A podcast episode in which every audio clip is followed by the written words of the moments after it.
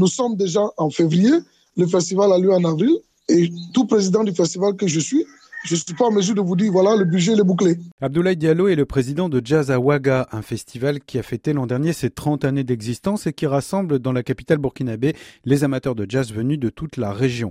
Depuis quelques années, Jazz à Ouaga souffre de la situation que traverse le Burkina Faso, sponsors privés moins généreux et frais en hausse. Le volet sécurité est devenu un élément très important dans notre budget. la sécurité, ça coûte cher.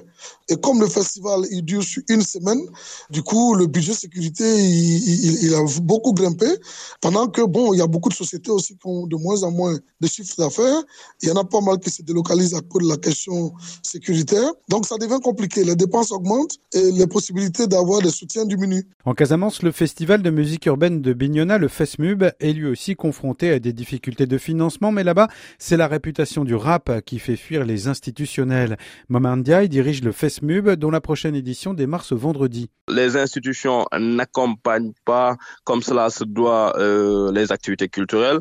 Déjà d'ailleurs chez nous, ils pensent que tout ce qui est hip-hop, c'est une affaire de, de, de, gamins, des trucs comme ça, des gens qui sont contre le pouvoir, tu vas les accompagner, après c'est eux qui vont renverser ton, ton pouvoir, etc.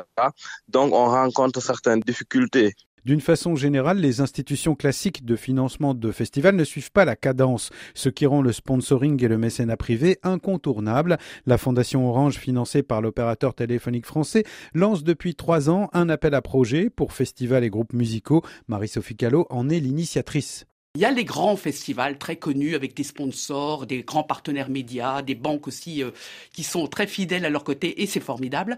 Nous, la Fondation Orange, on est là pour accompagner les jeunes festivals ou les festivals qui ont besoin de financement, d'être aidés pour pouvoir accueillir des artistes, pour pouvoir les former.